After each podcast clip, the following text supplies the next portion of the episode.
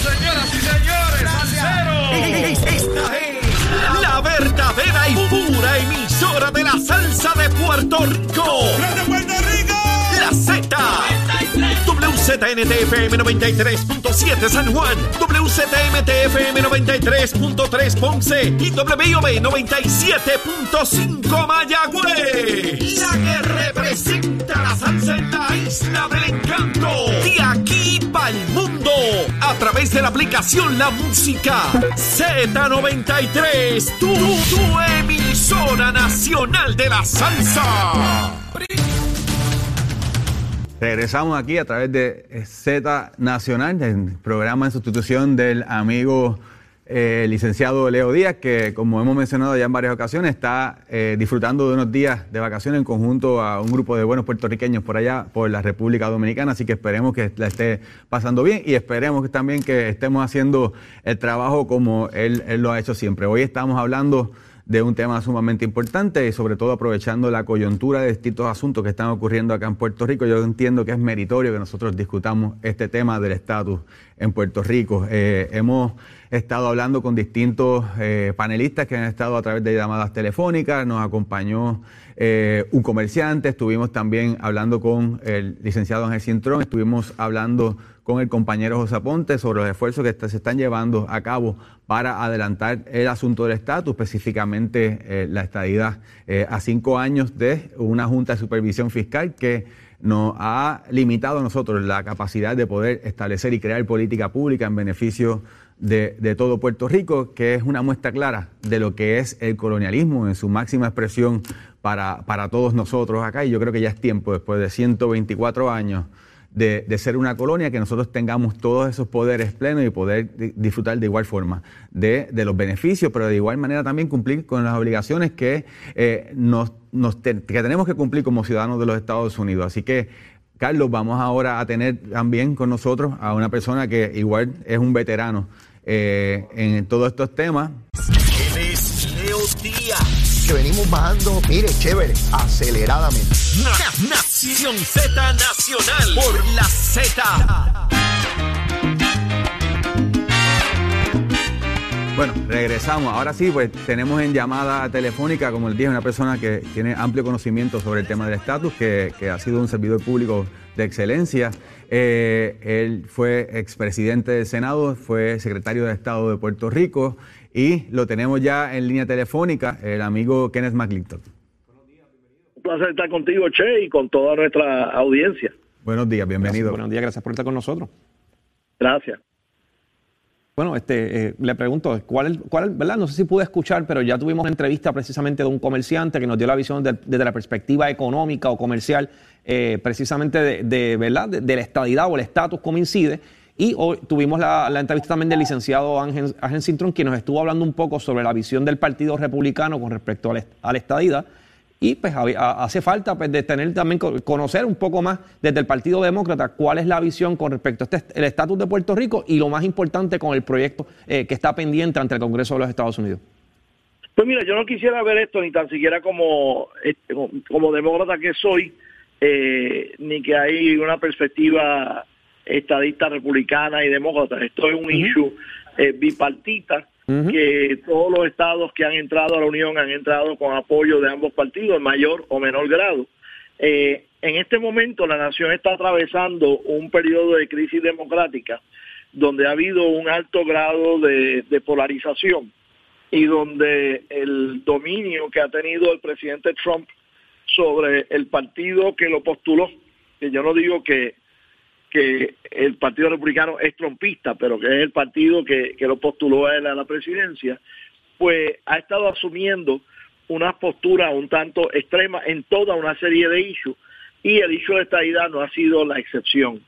Eh, los, los republicanos que han asumido la posición tradicional de apoyar la estadidad para Puerto Rico están en minoría ahora mismo en ese partido, lo vimos con la no, re, la, la, no renominación de Liz Cheney, uh -huh. una congresista claramente conservadora, claro. eh, claramente eh, eh, apoyando la ideología tradicional conservadora del Partido Republicano, sin embargo, fue derrotada por margen de 2 a 3 a 1 en su, en su estado por ella no estar a favor de la renominación de Donald Trump y por ella aceptar los resultados electorales claros mediante los cuales el, el candidato demócrata Joe Biden ganó por más de 7 millones de votos de ventaja y por varias decenas de votos de ventaja en el colegio colegio electoral que es el que realmente elige al presidente de los Estados Unidos porque no es el pueblo directamente el que lo elige. Este, en el caso de, de Puerto Rico, creo que el Partido Republicano tiene una visión errada de qué es Puerto Rico.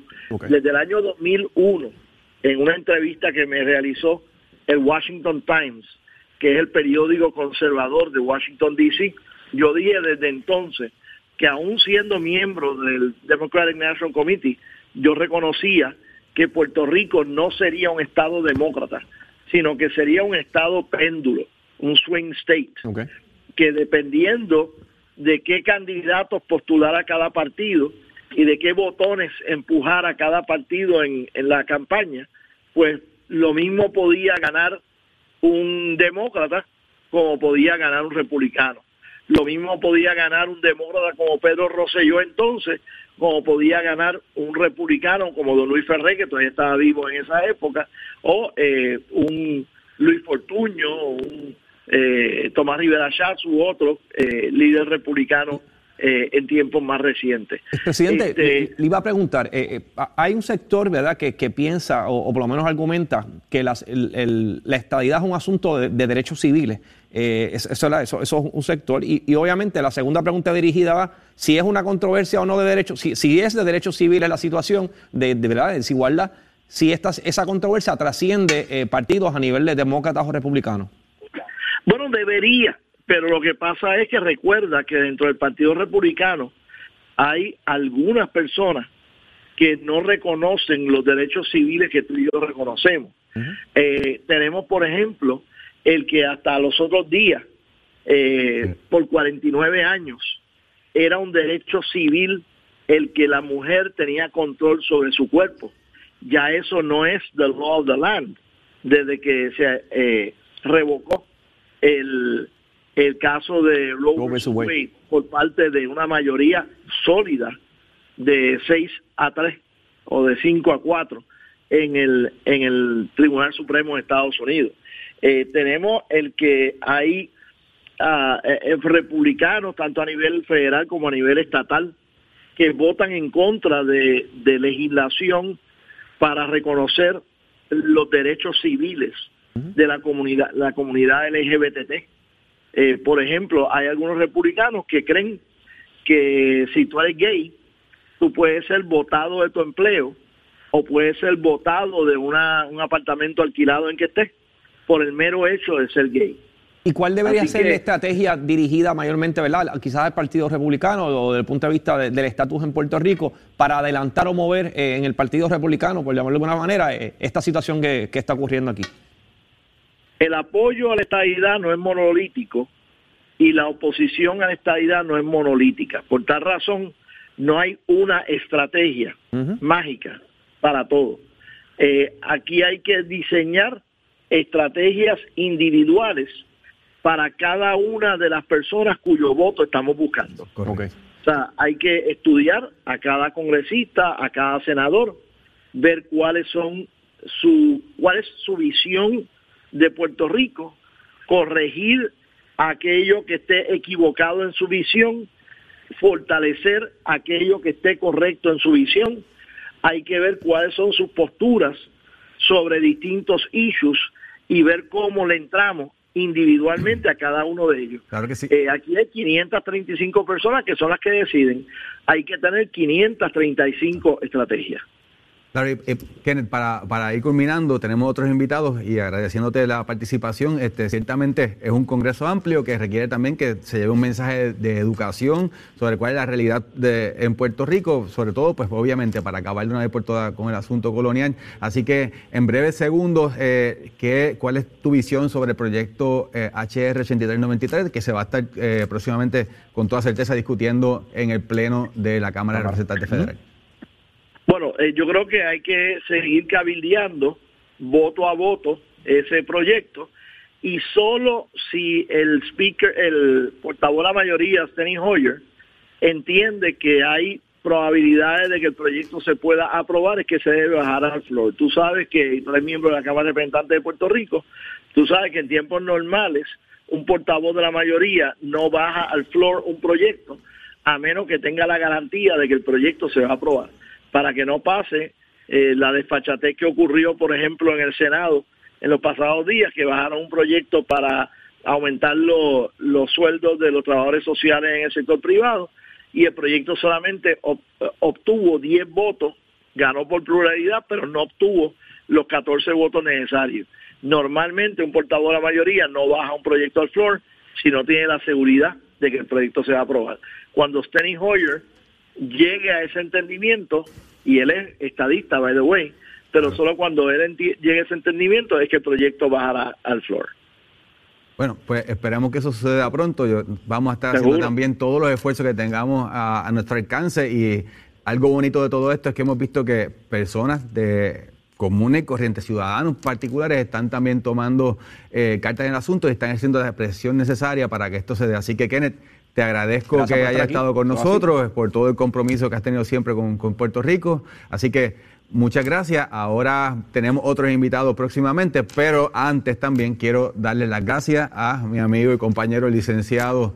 Carlos Rivera, que ha estado acá eh, de backup, de emergente, dándome la mano aquí en lo que nos vamos soltando, porque eh, esto eh, requiere de ir practicando este asunto aquí, pero aquí estamos, Leo, estamos haciendo todo lo posible por, por, hacerte quedar bien y hemos estado discutiendo un tema sumamente importante que es el asunto del estatus para Puerto Rico. Un privilegio estar aquí con ustedes y obviamente ayudando a aprender el cañaveral, como dice obviamente nuestro amigo Leo Díaz y, yo creo que hemos estado discutiendo un tema interesantísimo, sé que tienes otros invitados eh, sobre el tema y, es algo como mencionamos ahorita que, a todos los, puertorriqueños nos afecta y que nos interesa saber, ¿verdad? Y, y ver cómo va la situación del estatus colonial eh, en Puerto Rico de una vez y por todas pueda definirse. Así que nuevamente agradecido de compartir con ustedes y como siempre un privilegio aquí en Nación Z. Muchas gracias, Carlos. Ahora pues vamos a pasar a una breve pausa. Eh, eh, no, perdóneme, ¿ves? estamos acá en vivo, pero vamos a pasar con los próximos invitados. Yo he querido hacer una, una, transición sobre distintas perspectivas del asunto del estatus. Tuvimos a un señor comerciante que estuvo hablando en detalle sobre el asunto de Julio Méndez, que, explicó muy claramente el asunto de la disparidad numérica que afecta eh, a los comerciantes aquí en Puerto Rico y por qué es tan difícil a veces hacer negocio. Eh, tuvimos grandes veteranos del asunto del estatus, como lo fue el licenciado Ángel Cintrón, Kenneth Maclito, que acaba de, de hablar con nosotros, y el, el, compañero José Aponte, que estuvo hablando también sobre los esfuerzos que se están realizando en el Congreso y de que estaremos realizando ahora nuevamente de cara al inicio de la sesión legislativa en el Congreso Federal. Pero pues ahora traigo algo que es muy importante para mí. Eh, yo creo que eh, dentro de nuestra sociedad nosotros tenemos que darle espacio a los jóvenes para que se desarrollen y ellos fue, eh, forman parte, juegan un rol muy importante en una inmensa mayoría de asuntos, pero lo que concierne a la descolonización de Puerto Rico, atender el tema del estatus, para mí es mucho más importante ver que hay muchos jóvenes trabajando en este asunto, distinto a lo que a veces se quiere proyectar. Así que con nosotros tenemos hoy a la licenciada Katiani Banch, eh, una joven eh, profesional que va a estar aquí eh, hablando y el, el joven Edwin Miranda, un buen amigo que va a estar también hablando sobre los esfuerzos que ellos han estado realizando durante todos estos meses que han estado visitando en el Congreso, que están haciendo distintas iniciativas para adelantar la causa, no solamente acá en Puerto Rico, sino también eh, en los Estados Unidos, en, en distintos estados, con un grupo de jóvenes que está haciendo un trabajo excelente para, para, adelantar la descolonización de Puerto Rico y la estadidad. Así que yo quiero que presentarlos nuevamente a la licenciada Katina Bach y a Edwin Miranda que están aquí con nosotros. Buenos días, muchachos, ¿cómo están? Buenos días, Che, y agradecida de la oportunidad que nos dan de poder eh, venir a este programa para hablar un tema que nos, apasiona. Eh, nos sentimos responsables de tomar esta iniciativa y de poder compartir con toda, toda la audiencia sobre lo que los jóvenes estamos haciendo para adelantar el tema de la estadía para Puerto Rico.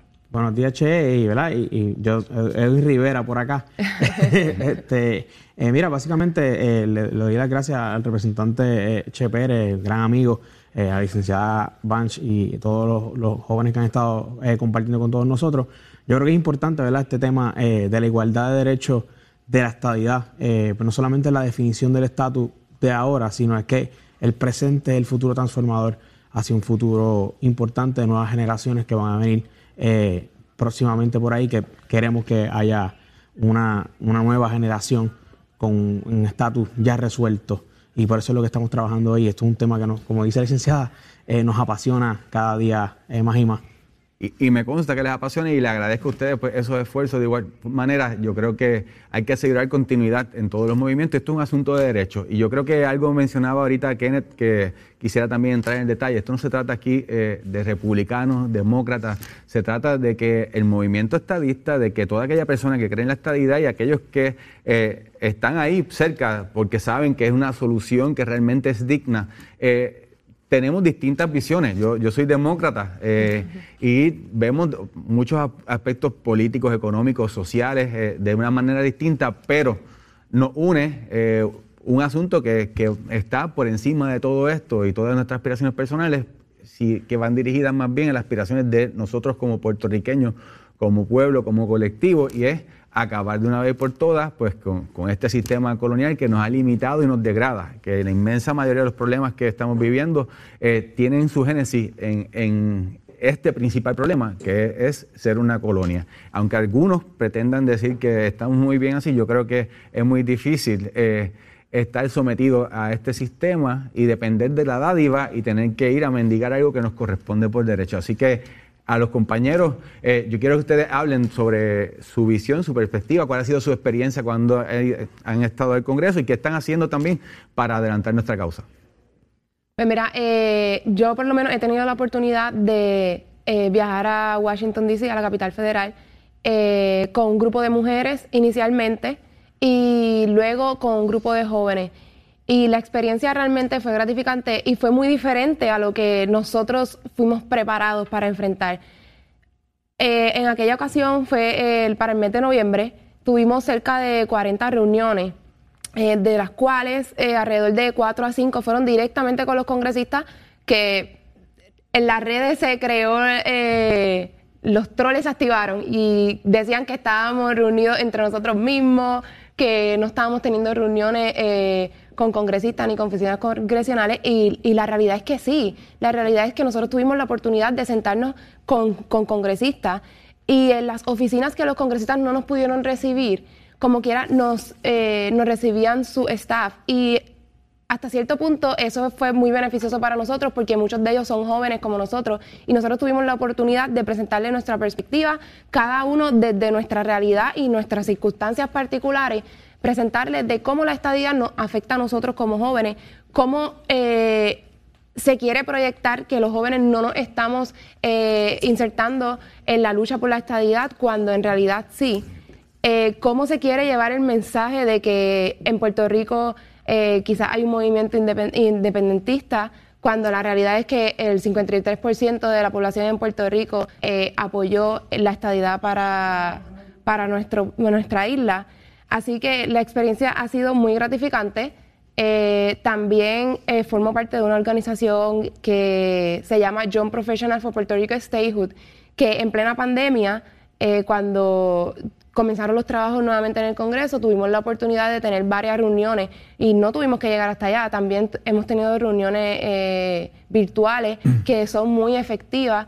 Eh, y ahora Edwin Francisco les puede hablar más. Hay un grupo de jóvenes que nuevamente va para Washington, D.C. en las próximas semanas y nosotros vamos a seguir dando la lucha y como bien dice eh, eh, usted, representante, eh, los jóvenes sí estamos activos, nosotros estamos claros en lo que queremos eh, y vamos a seguir dando la batalla donde quiera que nos paremos y siempre que tengamos la oportunidad. Claro que sí, así que Edwin Rivera, vamos, dinos qué están haciendo por allá ustedes. Pues ¿Qué- mira, ¿Cuáles básicamente- son sus próximos esfuerzos? Básicamente, ¿verdad? Este, nosotros eh, vamos a estar haciendo un esfuerzo eh, viendo Washington, D.C. la semana del 19 al 23. Tenemos sobre 68 reuniones confirmadas actualmente entre Cámara y Senado, o sea que es algo que, que nunca se había hecho. Ya habíamos, yo participé también junto con Katiani en noviembre en el viaje de los jóvenes. Fue algo, una experiencia eh, muy buena, gratificante para jóvenes que ni siquiera habían viajado a lo- nunca en su vida, fue su primer viaje. Eh, y ver la cara de emoción de estos jóvenes luchando por, le- por el ideal de la igualdad eh, de derechos, ¿verdad? Eh, yo por lo menos, yo, por mi parte, yo fui muchas, a todas las reuniones fui eh, de republicanos, porque obviamente soy republicano. Este, lo, lo siento, Che. Pero, pero básicamente fue algo bien, bien bueno eh, y, y se hizo el trabajo. Nosotros fuimos otro, un grupo mucho más reducido, que en realidad no íbamos ni a visitar, íbamos a, a, a, ¿verdad? a turistear por Washington DC. Yo he ido muchas veces a Washington DC, nunca habíamos tenido la oportunidad de poder eh, visitar eh, y, y ver hasta los museos. Y decidimos ir a estas reuniones y nos fue súper bien. Eh, nos reunimos con congresistas también ese, eh, eh, ese viaje en mayo pasado. Ahora volvemos el, del 19 al 23, estaremos por allá con un grupo de más de 40 jóvenes.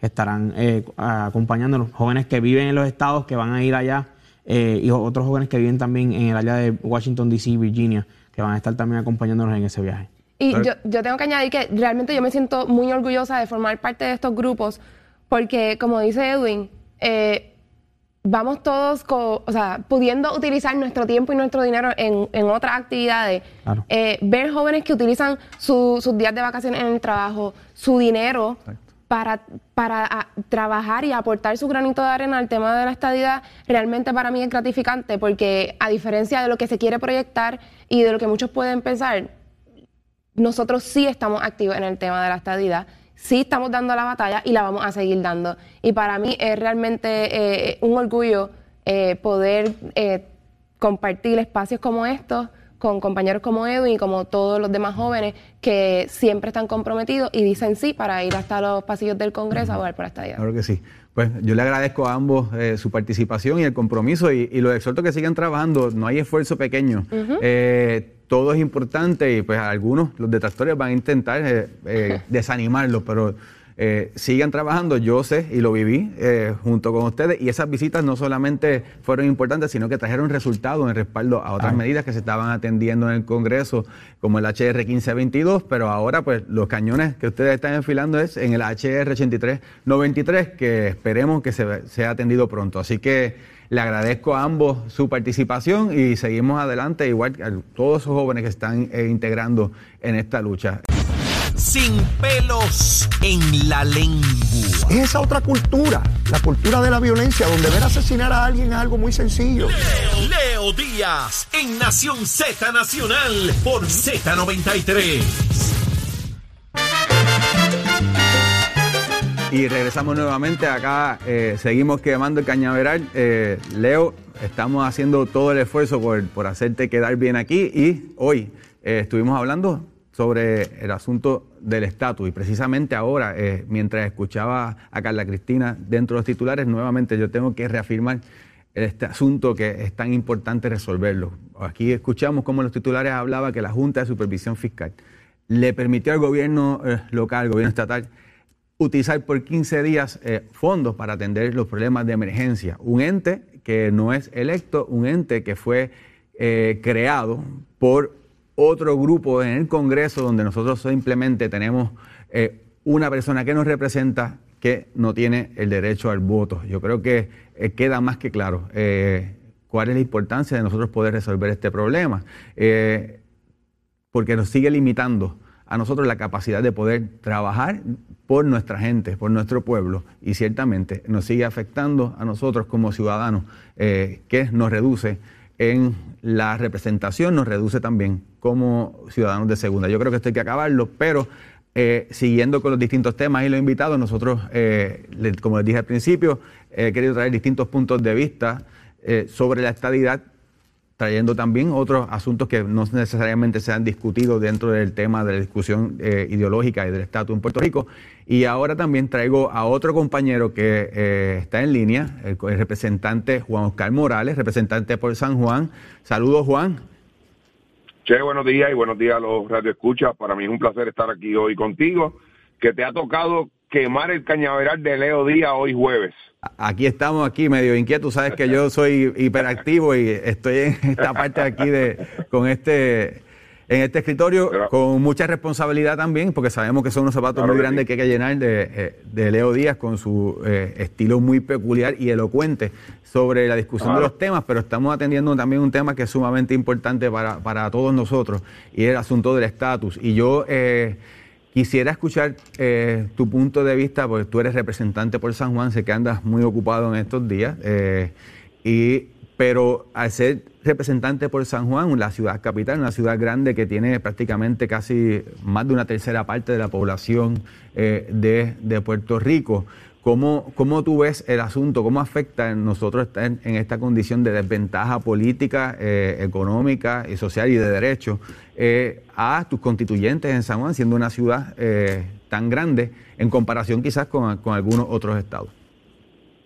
Pues definitivamente, Che, una de las ciudades, además de Puerto Rico, que se ha afectado, pero yo te puedo hablar de las desigualdades que nosotros vemos aquí en la ciudad capital de San Juan eh, por, por nosotros ser una colonia de los Estados Unidos, al principio tú nos hablabas de eh, la Junta de Control Fiscal y muchas de las decisiones que ha tomado esta Junta de Control Fiscal van en contra de eh, nosotros aquí en San Juan poder mejorar la calidad de vida y mejorar los servicios que se le ofrecen a los miles y miles de ciudadanos americanos que viven en nuestra ciudad capital. Yo te voy a poner un ejemplo.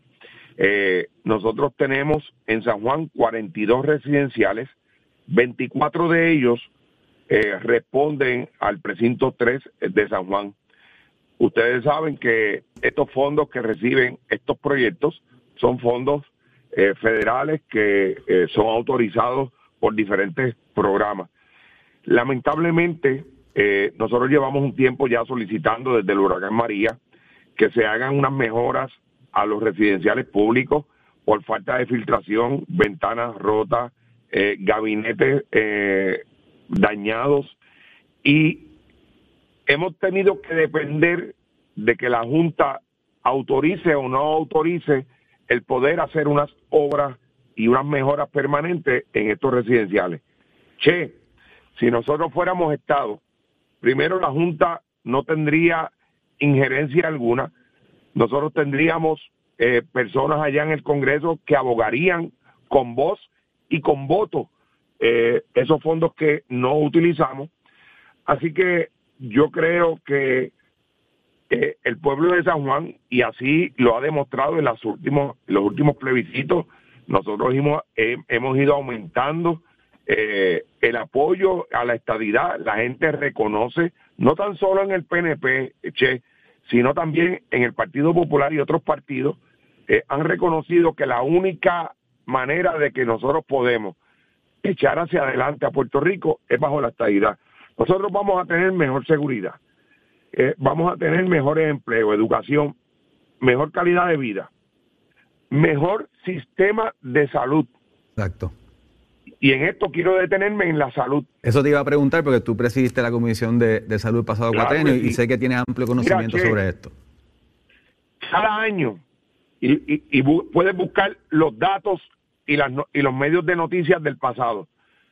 Entre febrero y abril de cada año, personal del, del Departamento de Salud, personal del Ejecutivo, legisladores como tú que han ido a Washington a abogar por más fondos Medicaid, que son los fondos que eh, sufragan los costos de la reforma de salud del programa Vital.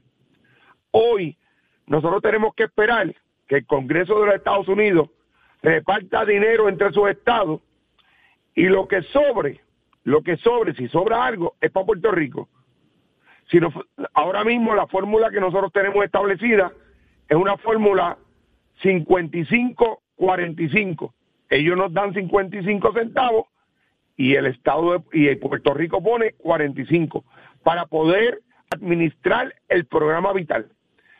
Si nosotros fuéramos Estado, amigos y amigas que me escuchan allá en Ponce, en San Juan, en Aguas Buenas, en Guaynabo, si nosotros fuéramos Estado, nosotros no, primero no tendríamos que estar viajando allá a pedirle, a mendigarle, mendigarle dinero al Congreso de los Estados Unidos. Es una fórmula automática. Hay estados, che, que reciben 90-10, 90 se lo da el gobierno federal y 10 centavos se los da eh, el gobierno, el Estado. Y yo me pregunto, ¿por qué nosotros no podemos aspirar a eso? ¿Por qué nosotros tenemos que estar todos los años viendo si el programa vital va a poder seguir trabajando dependiendo del dinero que se nos asignen o que se nos quiera asignar. Gracias a Dios que tenemos personas como Pedro Pierluisi, gracias a Dios que tenemos personas como Jennifer González, que cada año dan allí la batalla, todos los años, para que se nos reconozca y se nos autorice lo que nos corresponde. Así que en ese sentido, esas son unas de las desigualdades que nosotros tenemos, el sistema de salud. Definitivo. Y, perdona que te interrumpa, porque es que yo lo he vivido de cerca este, y es, es tan penoso tener que ir allí a, a pedir de favor algo que le corresponde nos corresponde a todos como ciudadanos de los Estados Unidos, es, tan difícil tener que ir a decir la palabra please cuando tú mereces algo. Y el, el, en el estado de, estrés que añade eso eh, al, al, propio gobierno, saber que no hay una certeza de que nosotros vamos a recibir esos fondos que son tan importantes, porque estamos hablando de la salud, más del 50% de la población prácticamente depende de, que se aprueben estos fondos para poder tener acceso a, un sistema de, salud. Y es lamentable, como tú decías, decías que teníamos que, esperar a que se reparta todo para entonces nosotros ir allí a extender la mano y, y pedir de favor que por dádiva se nos otorgue algo que nos, que nos, que nos corresponde. Y yo he tenido que vivirlo y créanme, eh, al público que nos está escuchando, es, es sumamente frustrante tener que ir a, eh, hacerlo de esta manera. Y yo no entiendo cómo hay algunos que, les gusta eh, permanecer así, ir allí a, a depender de la dádiva de otro cuando si nosotros tuviésemos ese acceso al poder político, estamos en la mesa de negociación, estaríamos allí en igualdad de condiciones y nos correspondería en proporción lo mismo que a los demás estados. Yo creo que eso es sumamente importante, Juan. Y, además, Che, y yo tengo que cuestionarme en el día de hoy, y, es lamentable que nuestras familias eh, se tienen que ir y tienen que emigrar a los Estados Unidos a buscar una mejor calidad de vida y a buscar mejores servicios de salud, porque lamentablemente ante la falta de dinero y de presupuesto de fondos federales aquí en Puerto Rico, nosotros no tenemos programas que existen en los Estados Unidos y que si nosotros nos convirtiéramos en Estado, nos vamos a beneficiar de eso. Fíjate que hay líderes aquí que no te dicen que se irían para Cuba, Venezuela, Nicaragua. De hecho, hay una ex alcaldesa de San Juan que es de izquierda y tan pronto terminó su mandato en San Juan, no se fue para Venezuela, no se fue para Cuba, no se fue para Nicaragua. ¿Dónde está? disfrutando lo que aquí ella le niega a mis hijos y a tus hijos y a los hijos de los que nos están escuchando. Está en los Estados Unidos allí, tranquilita, viviendo una mejor calidad de vida. Así que yo creo que es hora y yo creo que los puertorriqueños ya han reconocido de que la estadidad es el único estatus que puede echar hacia adelante a nuestra patria. Es la única. Las desigualdades que tenemos ahora mismo son abismales. Yo te voy a traer un dato de la ahora en medio de la pandemia, tú sabes que todos los estados recibieron ayudas por parte del gobierno federal. Ayudas billonarias y ayudas millonarias. Y a Puerto Rico se le dio ayuda, es correcto. Pero cuando usted la compara con las ayudas de los Estados Unidos, eh, pues las diferencias son, che, abismales, son abismales.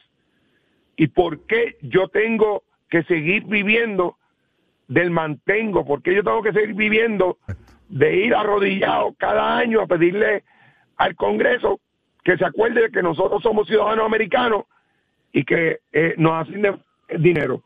Yo creo que eso no es justo y yo creo que en ese sentido nosotros como legisladores, nosotros como gobierno, tenemos que seguir trabajando sin cansancio para que nosotros podamos garantizarle a nuestros ciudadanos una, una, una, un, un país, una isla de progreso, una isla de igualdad, donde podamos recibir los mismos beneficios que reciben allá nuestros conciudadanos americanos. Así que en ese sentido, nuestra lucha tiene que continuar porque hay personas que se prestan para la desinformación, para no decirle la verdad. eh, fíjate cómo líderes del Partido Popular han hecho un proyecto o han apoyado un proyecto del, en el Congreso, en el Senado, donde ellos están alegres porque el ELA existe en el proyecto, a pesar de que ya el Congreso ha reconocido que eso ya no da más nada.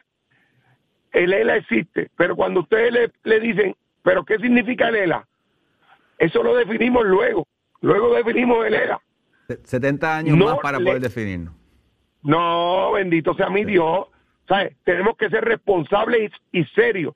Díganle de frente al sol que ustedes lo que quieren es la República Asociada, que ustedes no quieren seguir bajo el gobierno americano.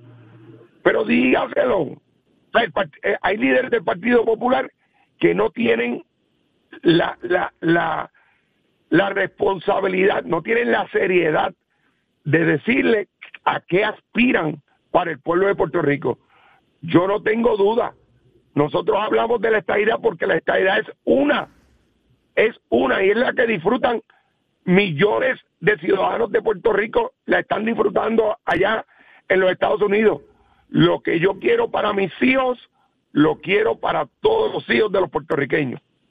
Claro que sí. Y yo creo que, ha quedado demostrado, Juan, eh, definitivamente que ya el estatus actual, el status quo, eh, la, colonia no da para más. Tan es, así que, como sabe, en este proyecto de, consenso que se está, va a estar atendiendo en la Cámara Federal, eh, una de las auspiciadoras una de, este, de esta medida es Nidia Velázquez, que, que todos saben que era muy afín con el, con el Partido Popular Democrático que prácticamente abandonó esa posición porque es, que es más que claro eh, que nosotros no podemos seguir bajo, bajo este sistema indigno.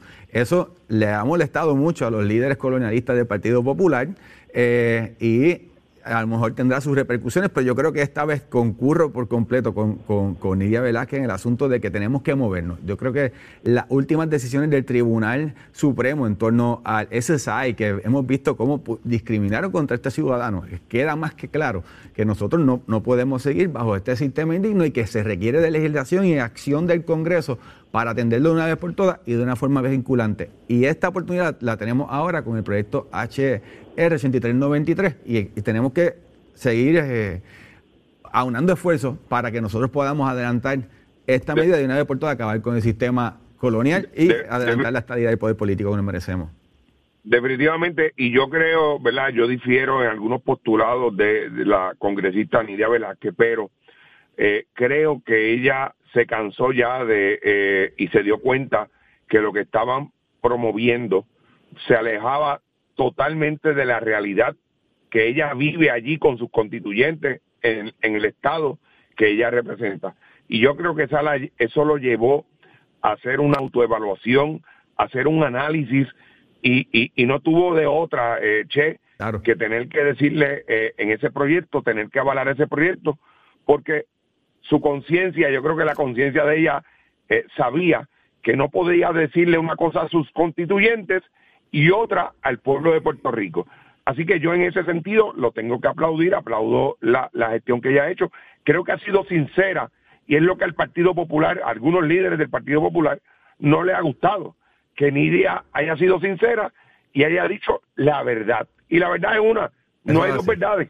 Eso es así. Así que bueno, Juan, eh, te agradezco tu participación y de, paso también te deseo mucho éxito en tus aspiraciones este domingo eh, al Senado por San Juan, que nos vas de la Cámara del Senado. Así que el mayor de los éxitos en, esta nueva encomienda que vas a tener y sabes que puedes contar con todos nosotros desde la Cámara de Representantes. Y no, y no tengan duda de que este próximo domingo eh, nos vamos a convertir en el senador de San Juan y desde allí vamos a seguir trabajando, luchando por la igualdad así para los pueblos de San Juan, Buena y Guaynabo. Un gran abrazo y espero que este domingo se den cita donde siempre ustedes votan en las elecciones. Esos son los colegios que van a estar abiertos de 9 a 3 de la tarde con tarjeta electoral, con ID, con licencia, con pasaporte. Allí usted podrá escoger al mejor candidato para el distrito de San Juan, el número uno, Juan Oscar Morales. Claro que sí, Juan. Así que muchas gracias. Ya, lo escucharon a, la audiencia. Este próximo domingo es la elección especial. Así que mucho éxito a, nuestro amigo Juan Oscar en, esa elección. Así que ya eh, estamos prácticamente en los últimos minutos del programa. También, pues, obviamente recalcamos la importancia de atender este asunto del estatus. Yo creo que eh, esta, esta medida es una donde el 8393, este proyecto de consenso de Puerto Rico Status Act, es sumamente importante porque aquí todas las partes que realmente tenemos voluntad hemos cedido en algunos de los asuntos que entendíamos que eran importantes, pero para que la cosa eh, corra, para poder atender este problema y solucionarlo, pues había que ceder en algunos aspectos y eso fue lo que hizo eh, nuestra comisionada residente, el líder de la mayoría de Steny Hoyer, nuestro gobernador Pedro Pierluisi, de parte de, otro, eh, la otra vertiente ideológica, la congresista Nida Velázquez. Así que esto es muy importante, lo vamos a estar trabajando y atendiendo y eh, no cederemos en nuestro intento de descolonizar a Puerto Rico y en nuestro caso adelantar la estadidad. Así que...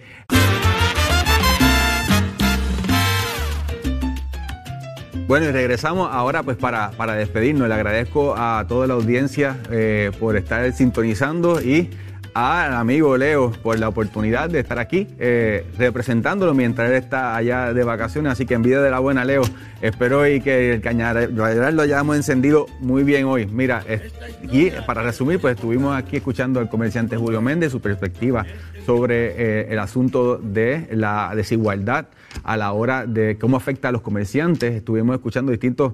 Eh, miembros de distintos partidos de la parte nacional, como lo fue el el amigo licenciado Ángel Cintrón, como lo fue por la parte de los demócratas eh, Kenneth McClintock, estuvo también el compañero José Aponte hablando sobre el esfuerzo que estamos realizando para adelantar el proyecto HR 8393 y las manifestaciones que también vamos a estar haciendo, ejercicio de libertad de expresión eh, próximamente en la capital federal. Y también tuvimos aquí una participación que para mí es sumamente importante, eh, nuestros jóvenes.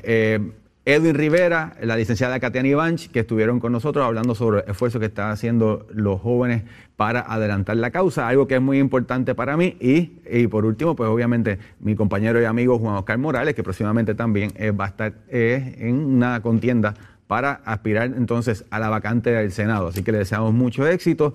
Importante recalcar, ahora próximamente en Washington también van a haber dos pistas que se van a estar hablando sobre el asunto energético, se va a estar hablando también sobre la recuperación post-María y lo, es lo que incide también sobre promesas. Y en todos estos temas, mi gente, el estatus es parte de estos temas y esa discusión se va a estar dando allá en el Congreso, así que atentos a todo esto. Nosotros también de igual forma vamos a seguir reclamando lo que nos corresponde por derecho, esa igualdad plena, y estaremos en la capital federal eh, haciendo ese llamado para que se apruebe esta medida y que de una vez por todas se nos dé el trato que nos merecemos, el poder político que nos corresponde porque no lo hemos ganado. Así que nuevamente mi agradecimiento a todo el público y a todos los que estuvieron conectados a través de las redes, los que nos escuchan por las ondas radiales y a Leo, eh, espero haber cumplido con el propósito. Eh, aproveché la oportunidad también que nos diste de expresar lo que quisiéramos. Aquí traje a un grupo de personas para eh, que hablaran